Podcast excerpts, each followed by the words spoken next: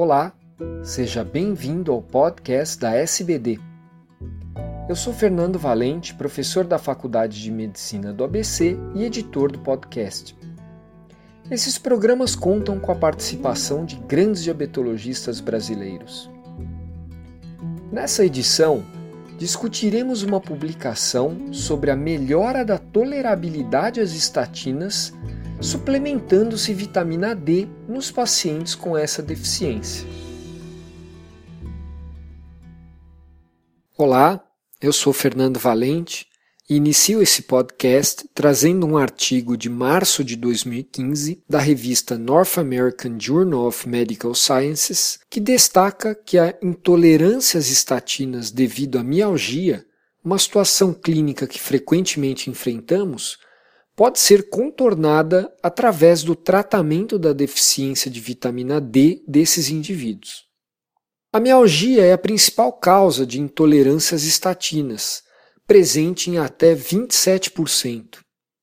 Já é sabido também que baixos níveis de vitamina D reduzem a atividade da CYP3A4 uma enzima do citocromo P450 que metaboliza algumas estatinas, elevando sua miotoxicidade.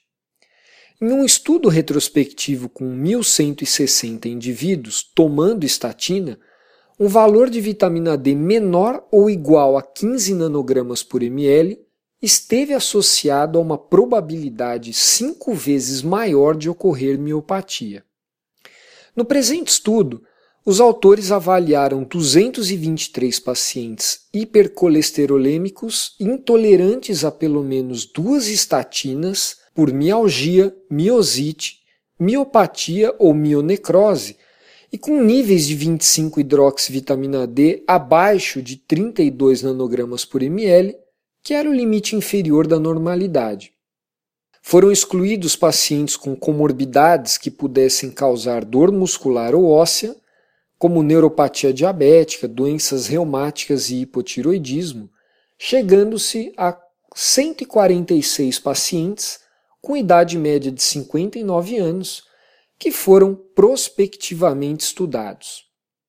Após a documentação da hipovitaminose D, os pacientes receberam 50 mil a 100 mil unidades por semana de vitamina D2 Dose posteriormente ajustada para manter a vitamina D sérica entre 50 e 80 até o final do estudo. Após três semanas do início do tratamento com vitamina D, a terapia com estatina foi reiniciada, preferencialmente com rosuvastatina 10 ou 20 miligramas, sendo a dose ajustada para manter os níveis de LDL abaixo dos níveis de corte sugeridos pelo guideline do ATP3. A escolha da estatina foi em parte determinada pela cobertura do seguro médico.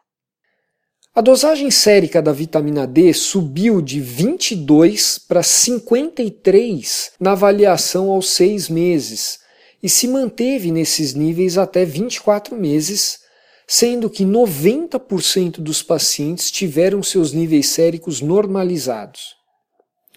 Nenhum dos pacientes desenvolveu hipercalcemia ou nefrolitíase.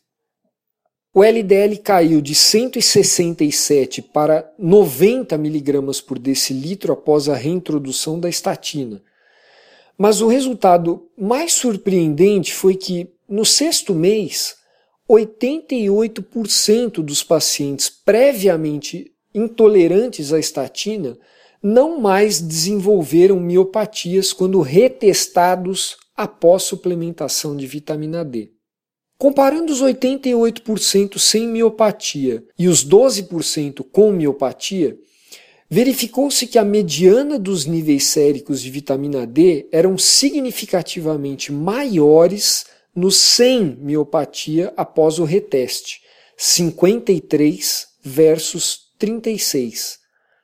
O estudo sugere que, para cada 1 nanograma por ml a mais nos níveis séricos de vitamina D, a tolerabilidade à estatina aumente em 4%.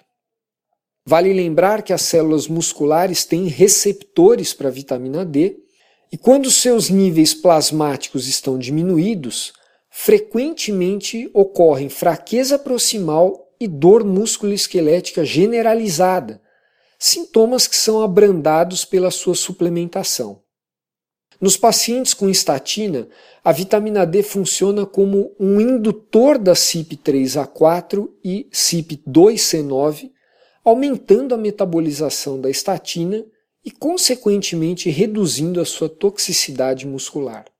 Uma crítica é que a estatina utilizada no reteste foi a rosuvastatina, que não é metabolizada pela CYP3A4 e está menos associada a miopatias.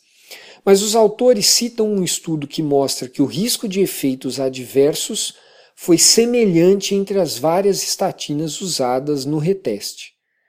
Apesar das limitações de não ser um estudo duplo cego, placebo controlado, e dos endpoints, que eram os sintomas musculares, serem subjetivos, os autores ressaltam que uma intervenção simples, barata e segura poderia prevenir a miopatia induzida por estatina em um grande número de indivíduos.